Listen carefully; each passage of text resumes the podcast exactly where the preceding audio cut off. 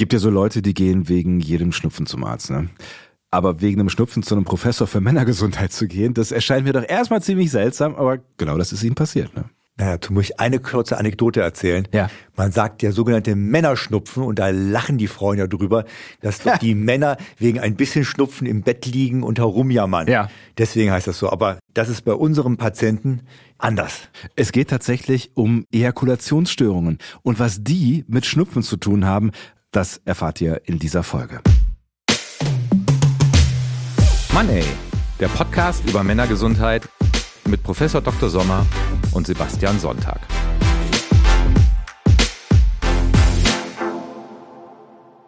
Hallo, Herr Sommer. Hallo, Herr Sonntag. Dr. Frank Sommer, Professor für Männergesundheit, zu dem man auch mal mit einem Schlupfen gehen kann, zumindest in diesem konkreten Fall. Da ist Moritz zu Ihnen gekommen. Namen haben wir wie immer geändert, der Rest ist echt. Moritz ist 23 Jahre alt und jetzt müssen Sie die Nummer mit dem Schnupfen mal genau erklären. Was ist das Problem von Moritz? Tja, also ich halte meinen Spannungsbogen ein bisschen hoch, Ja. indem ich sage, der kam mit Erkältungssymptome zu mir. Also wirklich so hier Nasennebenhöhl, Schnupfen. Aber wir sind natürlich schnell zum Punkt gekommen. Er meinte, diese Symptome treten immer auf, wenn er ejakuliert. Ach was. Ja, Also nach einem Orgasmus. nach einem Orgasmus. Kriegt der Schnupfen. Mit Ejakulation, genau. Wir wissen ja, Orgasmus und Ejakulation können nicht zusammen auftreten. Also Ja. nicht zu, in der Regel hier bei uns in den europäischen Staaten und Ländern ist in der Regel so, wenn man einen Orgasmus hat, ejakuliert man und wenn man ejakuliert hat, man einen Orgasmus. Ja. Aber theoretisch gesehen können sie getrennt sein. Wichtig ist auch, und das klären wir später auf, dass er dabei ejakuliert hat. Okay. Halten wir im Hinterkopf, lassen Sie uns über die Schnupfensymptome sprechen. Ist das dann so richtig heftig gewesen? Also fühlt er sich richtig krank, wenn er ejakuliert hat? Genauso ist es. Verstopfte Nase, hat er gesagt. Ja. Gefühl, dass die neben, Nasennebenhöhlen zugegangen sind. Er hatte Schwierigkeiten gehabt, sogar Luft zu holen und hatte wirklich komplette grippale Symptome. Der war abgeschlagen, der war müde. Der hat eine Leistungsverminderung danach gehabt. Also. Also es klingt nach wie vor sehr verrückt. Und das ist dann auch geblieben? Also hat sich das dann über ein paar Stunden gezogen oder war das dann, weiß ich nicht, ein Stündchen und dann geht das wieder weg oder vielleicht sogar über Tage? Bei ihm ist es wirklich kurz danach, also wirklich wenige Minuten danach, sind die ersten Symptome aufgetreten. Ja. Und die haben ein bis zwei Tage bei ihm angehalten. Ein bis zwei Tage. Und Sie, Sie gucken gerade so erstaunt. Ja. Ich habe Patienten, wo es bis zu sieben Tage, also eine Woche lang, diese Symptome vorhanden sind. Da geht man wahrscheinlich jeder Ejakulation eher aus dem Weg, könnte ich mir vorstellen, in solchen Fällen. Das heißt, das ist jetzt nicht was total Ungewöhnliches gewesen in Ihren Ohren, als Moritz das erzählt hat, was er da so erlebt. Für mich war es nicht ungewöhnlich. Für viele meiner Kolleginnen und Kollegen ist es sehr ungewöhnlich. Und natürlich für die allgemeine Bevölkerung ist es noch ungewöhnlicher, weil die natürlich so davon noch nie gehört haben. Ja. Da lächelt man ja eher drüber. Absolut. Der Ja. ejakuliert und dann ist er erkältet, müde abgeschlagen und grippale Infekte. Was Das kann das nicht zusammenhängen, so, ne? Das denkt man ja so. Aber es ist offensichtlich ja ein ernstzunehmendes Problem. Also wenn es durchaus Männer gibt, die da tagelang mit beschäftigt sind, also ja, dann willst du halt auch keinen Sex mehr haben, irgendwie, stelle ich mir vor. Genau richtig. Also es war übrigens auch bei Moritz so. Ja. Der hatte gesagt, der hat auf eine romantische Beziehung gar keine Lust mehr. Also romantische Beziehung mit 23 Jahren endet natürlich irgendwann auch in sexuelle Aktivität. Ja. Und er hat gesagt, nee, das will er einfach nicht mehr, weil seine Lebensqualität einfach so stark eingeschränkt war. Auf der anderen Seite hat er einen Leidensdruck gehabt, weil seine Libido, sein sexuelles Verlangen war da. Klar. Aber danach krank im Bett zu liegen, Ja, suboptimal würde ich sagen. Bevor wir darüber sprechen, woran das jetzt liegen kann, ne, das äh, Buzzword Ejakulationsstörungen, das haben wir ja eben schon genannt, lassen Sie uns drüber sprechen, was Sie mit Moritz gemacht haben. Sie werden ihn untersucht haben, Sie werden ihn befragt haben, Sie werden mit ihm gesprochen haben, nehme ich an. Genau so ist es. Überwiegend glaubt man ja, wenn man so grippale Effekte hat, ist es eins von beiden viral bedingt. Beziehungsweise manchmal kann sowas ja auch irgendwie bakteriell sein oder man hat irgendeine Allergie, also gegen Gräser oder gegen Pollen. Also das ist ja das, was so die allgemeine Bevölkerung und übrigens auch viele meiner Kolleginnen und Kollegen so glauben würden, wenn man so welche Symptome beschreibt. Klar, ja. Das ist es aber alles nicht bei ihm gewesen. Er hat darüber berichtet und das ist wichtig, im Gespräch nachzufragen, wann ist es zum ersten Mal aufgetreten. Ja. Nämlich vor rund fünf Jahren, erzählte Moritz, hat er eben nach der Ejakulation und dabei hat er masturbiert, Mhm. Hat er einfach diese Symptome gehabt, diese grippalen äh, Symptome. Mhm. Und das hat sich auch nicht geändert, wo er eine Freundin gehabt hatte. Mhm. Auch da beim Geschlechtsverkehr mit Ejakulation, auch da immer wieder die gleichen Symptome, dass er eben, wie ich es vorhin erwähnt habe, mittlerweile so frustriert ist, dass er gar keine Lust mehr hat auf diese sexuellen Aktivitäten. Und das heißt, es ist mit Anfang 20 einfach aus dem Nichts aufgetaucht und war plötzlich da und ist nicht mehr weggegangen. So schien es Moritz. Ja. Natürlich als Detektiv, als Professor für Männergesundheit bin ich, bin ich nebenberuflich Detektiv. Mhm. Na, natürlich für die Erkrankung. Klar. natürlich. Das würde ich dir auch so mal engagieren hier. Da habe ich natürlich näher nachgefragt, habe ihn gefragt, ah, was kann passiert sein, wie sah es früher aus? Und dann haben wir zusammen festgestellt, dass er mal um mal Beispiele zu nennen, so eine Nebenhodenentzündung. Ja. Also im Hodensack haben wir ja zwei Hoden mhm. und da setzen sich so zwei Nebenhoden drauf. Und so eine Nebenhodenentzündung kann sowas mal mit verursachen. Mhm. Aber auch, und das ist in der Regel bei Männern, die älter als 23 sind, die sich beispielsweise vasektomieren lassen. Ja. Also bezüglich Verhütung, ja. dass sie eben keine Kinder mehr haben, kann sowas auftreten. Aber auch irgendwelche Traumata. Ich habe einen anderen Patienten gehabt, der hat beim Fußballspielen, hat er sich verletzt im Genitalbereich, ja. also im hohen Bereich, aber auch irgendwelche anderen Verletzungen oder operativen Eingriffe in dieser Region können auch dazu führen, dass man so welche Symptome hat. Und bei Moritz war es so, dass er sich daran erinnert hat, dass er mit 18 Jahren eine heftige Nebenhodenentzündung gehabt hat auf einer einzigen Seite. Ja. Und danach sind diese Störungen eben aufgetreten, dass er nach der Ejakulation grippale Symptome hatte. Mhm. Nur so kurz den Schlenker nebenbei. Wie passiert sowas, dass sich die Nebenhoden entzünden? Also gibt es Infektionsmöglichkeiten, in der Regel Infekte. Ja. Auch die sind in der Regel viral oder bakteriell. Überwiegend sind sie Bakterien. Das sind Bakterien, die entweder vom Nierensystem, manchmal über das Blutkreislaufsystem, also mhm. über die Lunge, führen dann die Blutwege auch an den Nebenhoden vorbei mhm. und dann lagern sich durch die Bakterien ab. Oder manchmal auch durch den Penis mhm. wandern die eben rückwärts in Richtung äh, Nebenhoden und können dort Entzündungen hervorrufen. Okay, das nur so nebenher. Das heißt, das wird der Auslöser gewesen sein dafür, dass er jetzt Schnupfensymptome nach einer Ejakulation hat. Genau. Das bedeutet, da gibt es Veränderungen im Körper ja. und bedingt durch die Veränderungen entwickelt der Körper gegen sein eigenes Sperma eine Reaktion. Und das ist der Grund, warum quasi dann diese allergische Reaktion genau auftritt, so ist es. Ja? Es ist eine, Sie haben es genau erfasst. Es ist eine allergische Reaktion, so wie mit Gräser und Pollen. Es ist ja unfassbar. Ist es aber hier Sperma, das okay. eigene Körper, eigene Sperma. Und das heißt, das passiert dann, wenn der Körper damit Kontakt hat, oder wo tritt diese allergische Reaktion auf? Riecht's am, am Geruch oder? Das müssen Sie erklären. Exzellente Fragen. Ja. Kann ich Ihnen nicht beantworten. Kann ah. Ihnen übrigens noch keiner richtig beantworten, weil normalerweise ist ja das System ein geschlossenes System. Ja. Das bedeutet, das Ejakulat und die Spermien kommen ja gar nicht mit dem Körper außerhalb dieser Pipelines, sage ich mal, also dieser, dieser Verbindungsstrukturen, gar nicht in Verbindung. Die dringen ja nicht in den Körper eigentlich ein. Ja.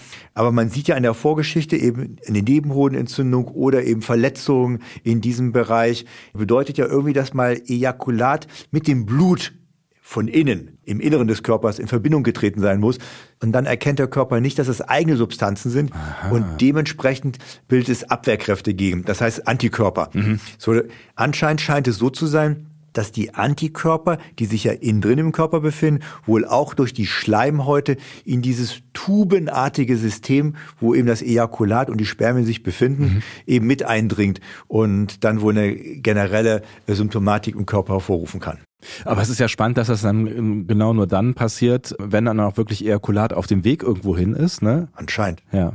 Das heißt, an der Stelle muss noch viel geforscht werden, ja? Muss viel geforscht werden. Übrigens, damit man das einmal gehört hat, ja. diese Erkrankung heißt Post-Orgasmic Illness Syndrom. Klar, man verwendet was Englisches, mhm. weil da ist es auch in der Literatur, man publiziert sowas natürlich auf Englisch, so welche mhm. äh, Fälle. Und das heißt dann POIS. POIS, Post-Orgasmic Illness Syndrom. Jetzt haben Sie gerade gesagt, dass auch viele Kolleginnen und Kollegen von Ihnen das noch gar nicht so richtig auf dem Schirm haben, weil es ja auch natürlich erstmal verwunderlich klingt, weil man vielleicht auch erstmal einfach andere Ursachen sucht. Die belächeln das teilweise. nee, es ist wirklich so. Ja. Also das heißt, als Patientinnen und Patienten werden nicht ernst genommen. Die, diese Patienten werden leider nicht mhm. ernst genommen und werden dann oft äh, auf eine psychosomatische Schiene abgestempelt. Also die haben irgendwas mit der Psyche. Wie viele Männer betrifft das denn dann am Ende? Das ist eine sehr gute Frage. Weil wir noch nicht so viel über diese Erkrankung wissen, gibt es auch noch keine statistischen Auswertungen. Mhm. Und deswegen kann ich nur über vereinzelte Fälle berichten. Auch meine internationalen Kollegen haben bisher nur einzelne Fälle. Das muss man sehen, wie viel Prozent davon betroffen sind. Hm. Bevor wir jetzt darüber sprechen, wie es mit Moritz weitergegangen ist, ich habe ja eben den Plural betont, ne? Ejakulationsstörungen und hm. das eben ist eine von vielen. Und wir wollen uns jetzt vielleicht auch nochmal die anderen angucken, die es da alles so gibt, weil ich habe tatsächlich gedacht, naja, Ejakulationsstörung, was wird das schon sein? Das wird wahrscheinlich irgendwie ne, zu früh kommen oder gar nicht kommen können oder sowas in der Richtung sein, aber das ist ein ziemlich buntes Feld. Ne? Das ist ein ziemlich buntes Feld und 20 bis 30 Prozent aller Männer in Deutschland sind von Ejakulationsstörungen, von irgendeiner Art von Ejakulationsstörung mal betroffen. Hm, das sind doch betroffen. Ja. Das ist viel. Ja, das ist viel. Das ist wirklich viel. Lassen Sie uns doch mal durchgehen, was es da so gibt. Naja, Sie haben es selber schon angesprochen, ja. die Ejaculatio precox, also der vorzeitige Samenerguss. Schön, dass äh, es für all das auch ein lateinisches Fachwort gibt. ja. ja. Das ist halt das bekannteste und viele jüngere Männer haben damit ja schon mal Erfahrung gesammelt.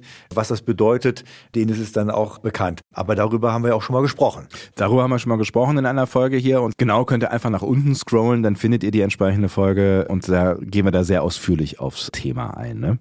Können wir im Prinzip an der Stelle abhaken? Stimmt, nur vielleicht erwähnen, dass da im Durchschnitt über 20 Prozent aller Männer in den Industrienationen von betroffen sind, was ja schon häufig ist. Also, Absolut. Vielleicht können wir an der Stelle auch noch ganz kurz dann erwähnen, was man tun kann, weil man kann vermutlich was tun. Ne? Gegen einen vorzeitigen Samenerguss. Ja. ja, auch das haben wir in der Folge ausführlich besprochen. Gibt es verschiedene therapeutische Optionen, wenn man genau weiß, welche Ursachen gegeben sind, von mentalen Training angefangen bis zum organischen therapeutischen Maßnahmen, ist da alles möglich. Also dem Mann kann geholfen werden, das auf jeden Fall.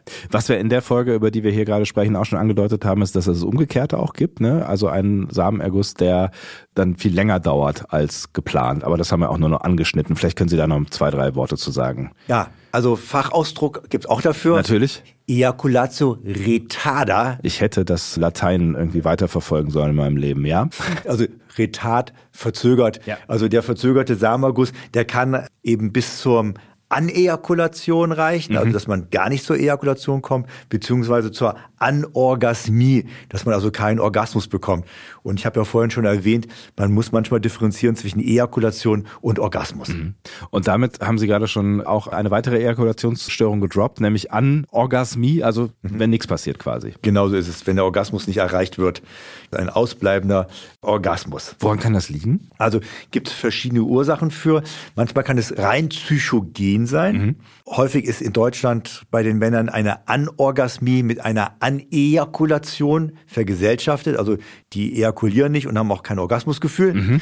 Zum Beispiel psychogener Druck kann sein, Angst davor zu haben, eine Schwangerschaft hervorzurufen. Ah, okay. So. Mhm. Und das ist manchmal einem gar nicht so bewusst, aber im Unterbewusstsein sträubt man sich dagegen und dementsprechend hält man zurück und dementsprechend kommt man auch nicht zum Höhepunkt. Mhm. Das ist eine Möglichkeit. Kann es auch körperliche Gründe ja, haben? Es gibt körperliche Möglichkeiten.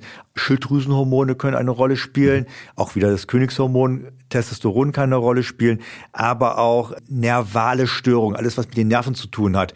Erkrankungen, also größere Erkrankungen, Multiple Sklerose beispielsweise, also MS, mhm aber auch alle anderen Erkrankungen, wo man operativ irgendwelche Nerven vielleicht mit verletzt hat, mhm. die im unteren Beckenbereich sind, können auch zur Anorgasmie führen. Mhm.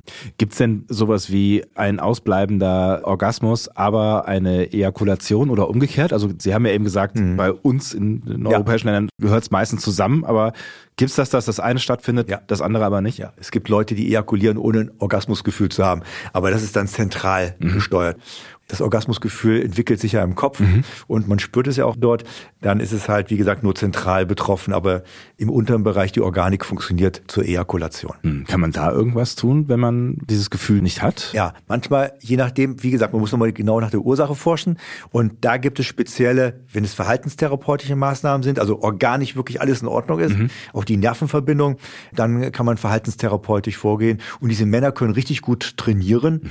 und auch dazu hatten wir schon mal im Rahmen von Ejaculatio retarda haben wir auch schon mal einen Patienten vorgestellt, wie gut so welche Therapien dann auch anschlagen. Gibt es noch mehr Ejakulationsstörungen, über die wir reden sollten? Ja, grundsätzlich gibt es schmerzhafte Ejakulation. Mhm. Davon sind ein Segen nur ein bis vier Prozent aller Männer betroffen. Nichtsdestotrotz, ich meine, vier Prozent ja. ist auch nicht wenig. Ja. Und da kann man sich vorstellen, hört der Spaß auch bald auf, genauso wie jetzt bei unserer Erkrankung hier bei POIS. Ja. Also, wo wir anschließend als Betroffener grippale Infektionen haben, vielleicht im Bett liegen, müde abgeschlagen sind und keine Lust haben. Da ist es natürlich genau das Gleiche. Man möchte nicht ejakulieren, weil man halt so große Schmerzen dabei hat. Also es sind wirklich starke Schmerzen, um ja. die es dann jetzt hier geht. Also etwas, was man wirklich vermeiden will. Das ist nicht nur irgendwie, es macht keinen Spaß, sondern es tut richtig weh. Häufig. Ja. Der Übergang wäre, äh, leichte Symptome zu haben, von Unwohlgefühl bis hin richtig heftige Schmerzen zu haben. Ja. Genau. Auch da muss man gucken, was ist die Diagnose? Zum Beispiel eine Prostataentzündung, mhm. die kann chronisch sein, also langwierig sein. Die kann dafür eine Ursache sein, also grundsätzlich, oder Bakterien, Geschlechtskrankheiten, mhm. die sich dort eben längerfristig ausgebreitet haben, wo die Bakterien eben nicht therapiert worden sind, spielen da eine große Ursache. Aber auch manchmal kann ein Prostatakarzinom, also eine bösartige Veränderung der Prostata, kann so welche Symptome hervorrufen, aber auch von draußen, von extern. Bestrahlung, mhm. Bestrahlung in der Beckenregion können das auch verursachen, weil dann einfach Gewebe mit zerstört worden ist, was halt wichtig ist für die Gefühlswelt. Äh, operative Eingriffe mhm. spielen dort eine Rolle, aber auch Medikamente, solche antidepressive Medikamente, also ja. Antidepressiva, die man verwendet, spielen da eine Rolle. Manchmal aber auch es gibt so Cremes zur Verhütung, ja. die die Spermien Beweglichkeit einschränken. Mhm. Die können manchmal auch dazu führen, dass man eine schmerzhafte Ejakulation haben kann. Was genau tut denn dann da weh? Ist das dann auch unterschiedlich? Aber ne, also ich frage mich gerade, was was dann genau in diesem Moment quasi dann getriggert wird. Sehr unterschiedlich. Es mhm. kann die Harnröhre sein, ja. falls man einen Infekt gehabt hat, als Beispiel zu nennen. Mhm. Aber es kann auch die Prostata sein, also in der Prostata selber kommt ja beim Orgasmus beziehungsweise bei der Ejakulation wird das Sperma ja in die Prostataloge eingeführt und von da aus geht's ja weiter in die Harnröhre. Loge heißt es tatsächlich. Ja, das ist ein schönes Wort. Ja, ja. ja. Es geht also zuerst in die Loge, bevor es rausgeht in die Welt, ja? genau. Schön. Da eben auch wie erwähnt, strahlentherapeutische Maßnahmen können eben Veränderungen hervorrufen, mhm. was dann zu Schmerzen führt. Aber das heißt, diese Schmerzen können dann je nachdem, was die Ursache dann ist, an verschiedenen Stellen auftreten. Genau, so ist es. Und dementsprechend muss man natürlich gucken, genau wo sie auftritt, was mhm. die Ursachen sind, um dann wirklich gezielt die Sache anzugehen. Und so eine Therapie wäre, Medikamente, mhm. falls man Infekte nachweist. Es müssen aber dann längerwierige therapeutische Maßnahmen sein, weil es sehr schwer ist, einen hohen Antibiotikaspiegel in diese Region zu kriegen. Das heißt, das, das macht man dann mit einem Antibiotikum? Wenn man den Keim gefunden, am liebsten ja. findet man den Keim, ja. züchtet den an und weiß auch, gegen welches Antibiotikum der Keim sensibel ist. Ja. So wäre es am besten. Ja, sonst muss man es breit und das ist immer sehr ungünstig. Ne? Langwierig. Ja. Man weiß ja, wenn man lange Antibiotika einnimmt, werden ja auch positive Strukturen wie die Darmflora negativ beeinflusst. Ja so bei einer langen Einnahme. Mm. Aber es gibt auch andere medikamentöse Therapien bis hin zu Kamillosanbäder, die einfach zur Entspannung da sind, um den unteren Beckenbereich zu entspannen. Mit Kamille. Mit ja? Kamille, ja? aber da hat man keinen Infekt, sondern da sind Verspannungen vorhanden. Mhm. Das gibt's auch. Okay. Man kann manchmal auch chronische Entzündungen haben, die nicht bakteriell und nicht viral bedingt sind, sondern die werden einfach durch inflammatorische Prozesse ausgelöst. Und das, Inflammatorisch, das äh, entzündliche Prozesse. Ja, danke, vielen Dank. Ja. Entzündliche Prozesse. Und dagegen kann man angehen, eben indem man dann Entspannung macht, Beckenboden lockert, aber manchmal muss man auch Rezeptorenblocker einnehmen, um alles dort weicher zu machen. Also wie gesagt, man muss die Diagnose stellen und dann gibt es eine sehr große Bandbreite von medikamentösen Therapien. Ich erwähnte schon, die Entspannungsübungen können da mit gut tun oder auch spezielle Beckenbodenübungen, je nachdem, ja, was man findet. Mhm. Aber das ist dann vielleicht auch die Message, äh, die man da mitnehmen kann. Es kann geholfen werden und man sollte dann auch eine Ärztin oder einen Arzt aufsuchen, wenn man Schmerzen hat beim Eher ejakulieren. Mhm. Auch wenn es vielleicht erstmal ein unangenehmes Thema ist. Aber es macht ja auf Dauer keinen Sinn oder keinen Spaß. Es gibt noch ein paar andere Formen, die wir noch nicht erwähnt haben. Ja, dann müssen wir natürlich dann auch hier noch weitermachen. Offensichtlich ist die Liste wirklich lang. Ne? Was haben wir noch nicht besprochen? Ich glaube, wir haben noch nie erwähnt, dass man eine sogenannte retrograde, retrograd heißt rückwärts, eine sogenannte retrograde Ejakulation haben mhm. kann. Das bedeutet, diese Männer haben einen trockenen Orgasmus. Normalerweise schießt ja das Ejakulat vorne aus dem Penis heraus. Ja. So, das wäre Antegrad, also nach vorne, und Retrograd geht nach hinten. Das bedeutet, die Spermien gehen in die Blase und das ganze Ejakulat geht in die Blase. Das klingt nicht gut.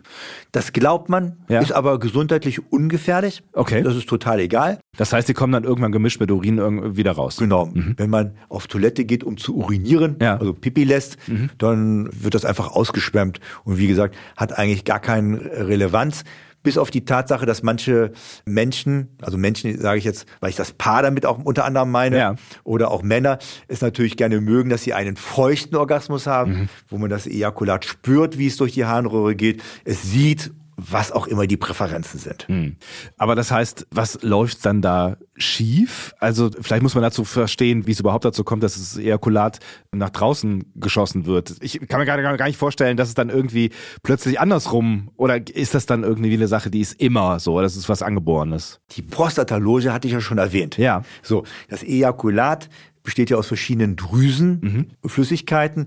Die Spermien kommen ja aus dem Hoden, über den Nebenhoden, über die Samenleiter, auch in diese Prostataloge hinein, eben mit zusätzlichen Drüsensekret. Ja. Normalerweise sieht das folgendermaßen aus. Hinten am Blasenhals, die Prostata, über der Prostata befindet sich ja die Blase Ja. und vor der Prostata geht die Harnröhre ja nach draußen. Also die befindet sich genau dazwischen, zwischen Blase und Harnröhre. So, da befindet sich nur das Ejakulat in der Prostataloge.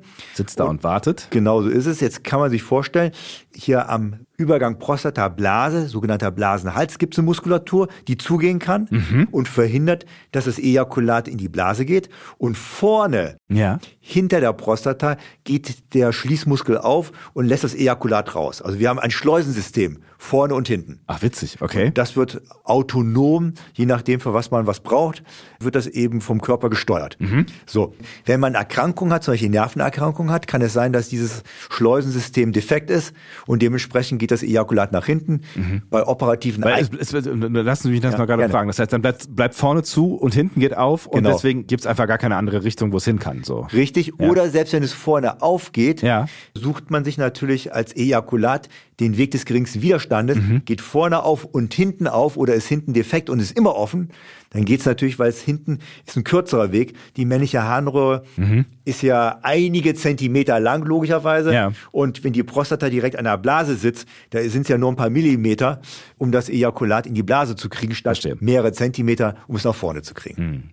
Und das kann einfach durch Störungen, Nervenstörungen, haben Sie gesagt, kann auftreten. Das heißt, es kann irgendwann alles gut funktioniert haben und plötzlich funktioniert es nicht mehr. Genau, durch Nervenstörungen, also durch Erkrankungen, Ja. aber auch durch Medikamente, manchmal durch Blutdruckmedikamente, durch Diabetesmedikamente kann das passieren, auch durch Medikamente, die man bei psychiatrischen Erkrankungen einsetzt. Also alles da, wo das äh, Nervensystem, das autonome, das selbstständige Nervensystem eben mit beeinflusst werden kann.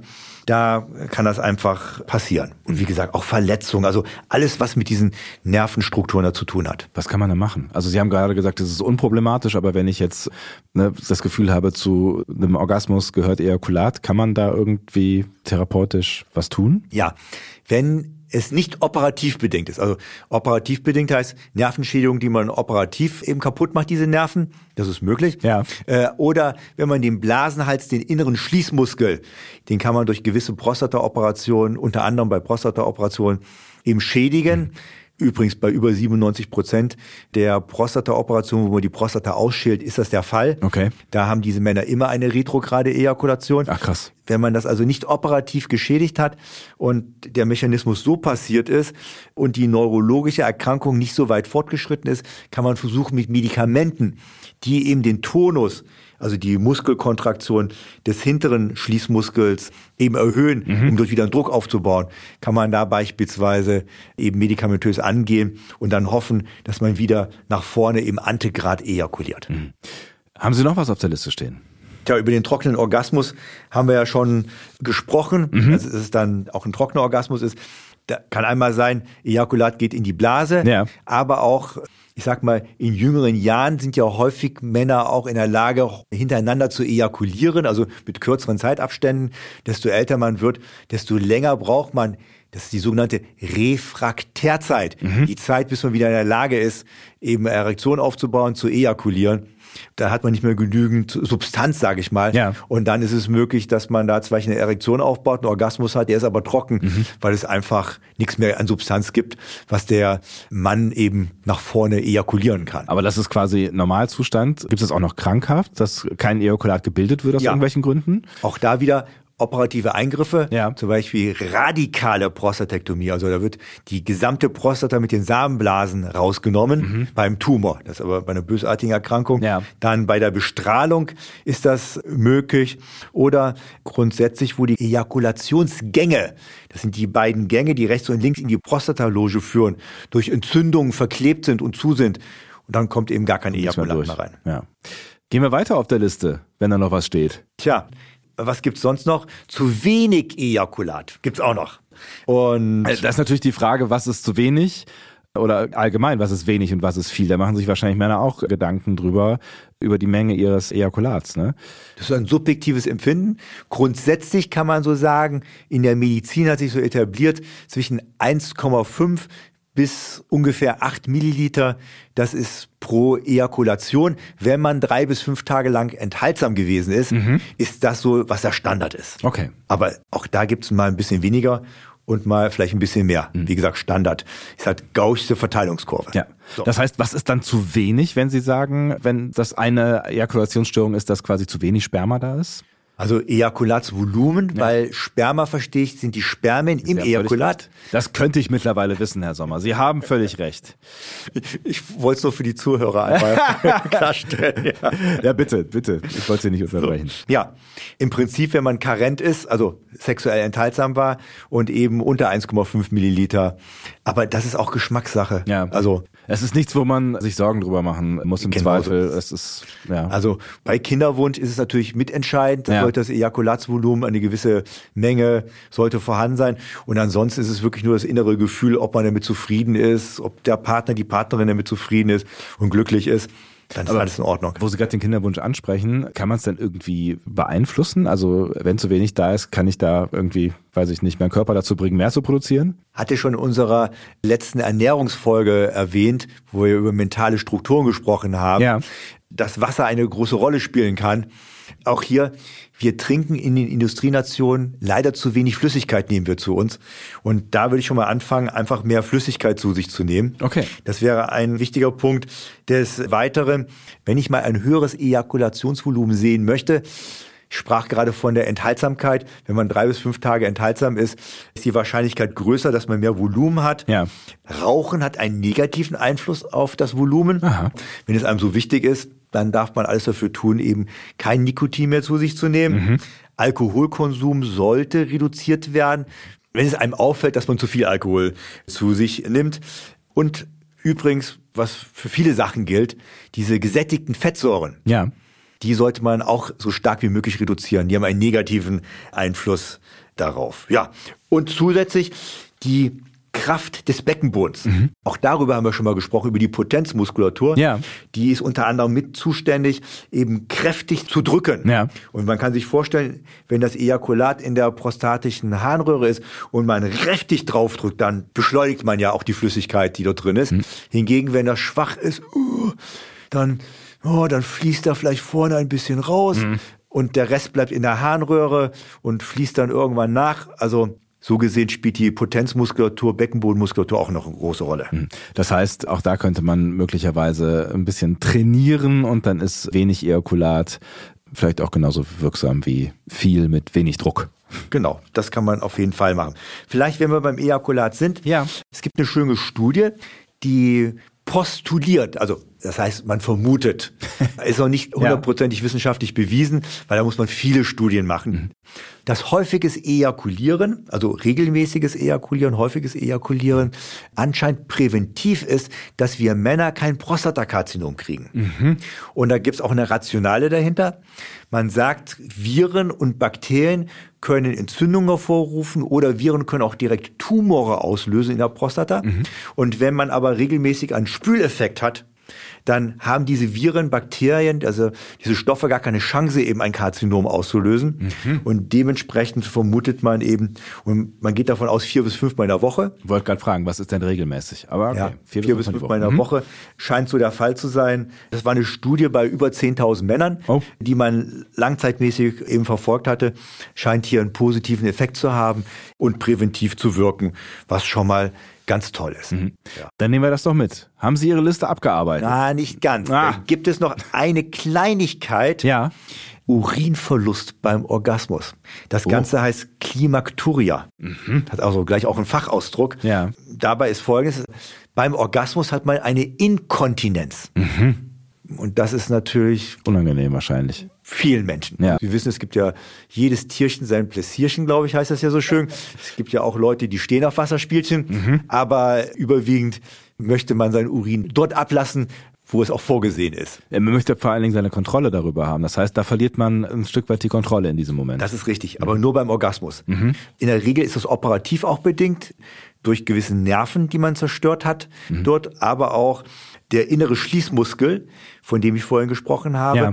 der zur Blase ist, der ist dann auch in der Regel defekt. Und was passiert? Weil normalerweise bei der Ejakulation geht ja der äußere Schließmuskel auf und der innere verschließt sich, mhm. damit das Ejakulat nach vorne geht. Wenn Sie aber hinten keinen Schließmuskel mehr haben mhm. und der äußere Schließmuskel geht auf, dann hat man plötzlich, wenn man eine volle Blase hat, fließt es hinterher quasi, ja. Genauso ist es. Mhm. Um mal so ein Beispiel zu nennen. Und je nachdem, welche Studie man sich anguckt, leiden 22 bis 43 Prozent aller Männer, die einen speziellen operativen beckenchirurgischen Eingriff hatten. Okay, ich wollte gerade sagen, das wäre eine Riesenzahl. Das wäre eine Riesenzahl, ja. Da wird die Prostata offen operiert, mhm. herausgenommen und die leiden eben an dieser Klimakturia. Wird von den meisten Männern nicht artikuliert. Das ist wirklich eine große Dunkelziffer. Ah, okay. Und erstatt auch diese Operateure dann auch erstaunt. Aber man merkt es schon. Also das ist jetzt nicht so, als wäre das so ein bisschen was da durchkommt, sondern man kriegt das mit. Man kriegt das mit und ja. das ist total unangenehm ja. den meisten. Ja. Ich hatte noch einen sehr aktiven Patienten, sexuell aktiven Patienten, ja. Und der hat mir erzählt, der hat es auch mal geliebt im Fahrstuhl. Ja, ach was, den sogenannten Elevator Pitch, sage ich mal, zu nutzen.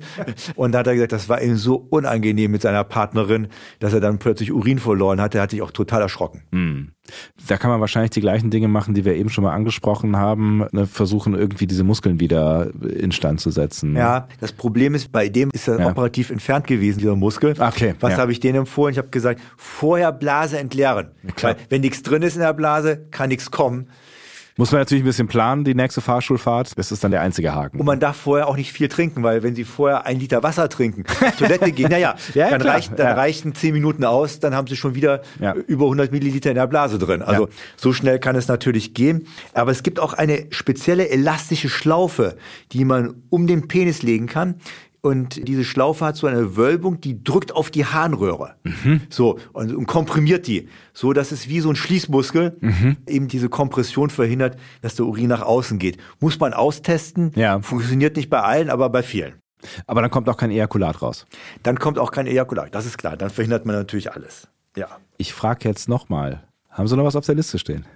Nö, eigentlich nur noch unseren Patienten habe ich ja. auf der Liste stehen. Ich wollte das ja jetzt erstmal hier ordentlich abarbeiten, aber ich würde auch jetzt nochmal ganz gerne natürlich zurückkommen zu dieser ja doch sehr wundersamen Geschichte am Anfang, aber wir haben ja jetzt gelernt, was es damit auf sich hat. Wie ist es denn jetzt weitergegangen? Konnten Sie Moritz helfen? Also wie üblich, die üblichen Fragebögen, Blutlaborparameter werden untersucht. Auch da wird auch Testosteron mit abgenommen, um ja. sicher zu gehen, dass alles da in Ordnung ist. Dann die körperliche Untersuchung ist eine Fokussierung auf die Brust, um zu sehen, ob es da zu einer Verweiblichung gekommen ist. Und natürlich Hoden, Nebenhoden, Samenstrang, Leistenregion. Darauf ist man da natürlich fokussiert, auch im Ultraschall und auch mit dem Abtasten, logischerweise. Ja. Da war aber soweit alles in Ordnung. Und bei Moritz muss man sagen, da hatten wir einfach eine Therapie gemacht mit Antihistaminika, ist ein spezielles Medikament, was auch bei Allergikern eingesetzt wird. Ich wollte gerade sagen, das kenne ich äh, vom Heuschnupfen. Genau so ist es. Also bei dem war es eine sehr simple Therapie und erfreulicherweise, und er war vorher schon bei einigen Ärzten gewesen, die ihn fragend angeschaut haben und haben gedacht, was will der eigentlich von uns? Ja. Aber ein Segen konnte mir mit dieser simplen Therapie ihm helfen. Es gibt andere Fälle, die wir haben, da reicht das nicht aus. Mhm. Und manchmal muss man hormonell therapeutisch eben eingreifen. Mhm. Des Weiteren kann es sein, dass man stärkere Immuntherapeutika verwenden muss, um diese allergische Reaktion zu unterdrücken, bis hin, dass man den Patienten gegen sein eigenes Sperma desensibilisieren muss. Das ist möglich, aber ist sehr kompliziert, kann man aber machen. Okay, nur wenn Sie sagen, es ist sehr kompliziert, einen kurzen Eindruck. Also ich kenne es halt auch vom Heuschnupfen-Desensibilisierung. Genau so ist es, so ähnlich ist es, ja. aber da werden Ihnen ja Gräserpollen, da werden Sie ja vorher ausgetestet ja. und wissen ja, gegen was Sie allergisch sind. Ja. Hier sind Sie ja gegen Ihr eigenes Sperma allergisch. Das heißt, das können Sie ja nicht kaufen sondern das muss erst produziert werden. Ja. Also man muss das selber produzieren und auch dieses, ich sag mal, dieses Mittel, was man dann logischerweise spritzt, um die Desensibilisierung zu machen, muss dann selber hergestellt werden. Es klingt interessant. Aber es kann helfen. Mhm.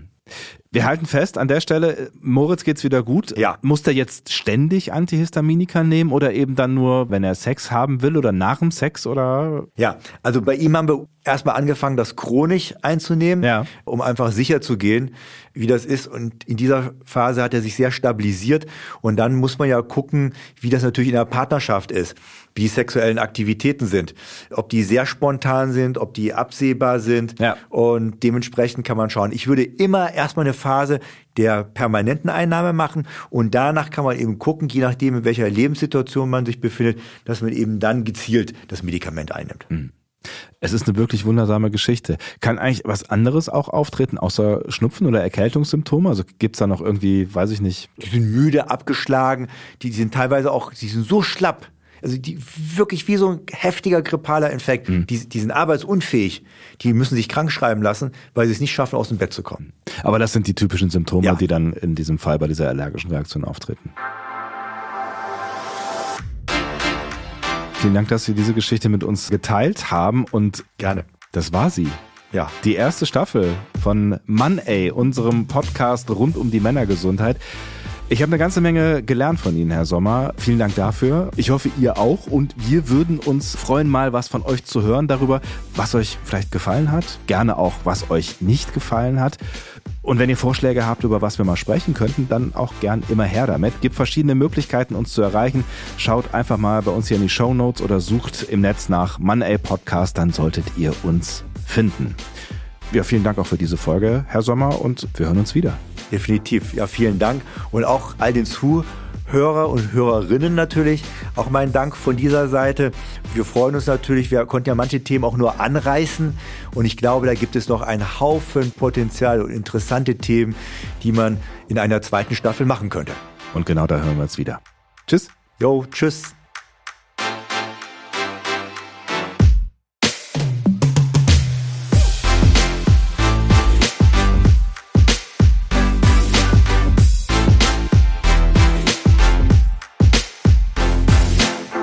Money ist eine Produktion von Roof Music. Redaktion Matthias Kalle, Ton und Schnitt Henk Heuer, Musik Leon Miller.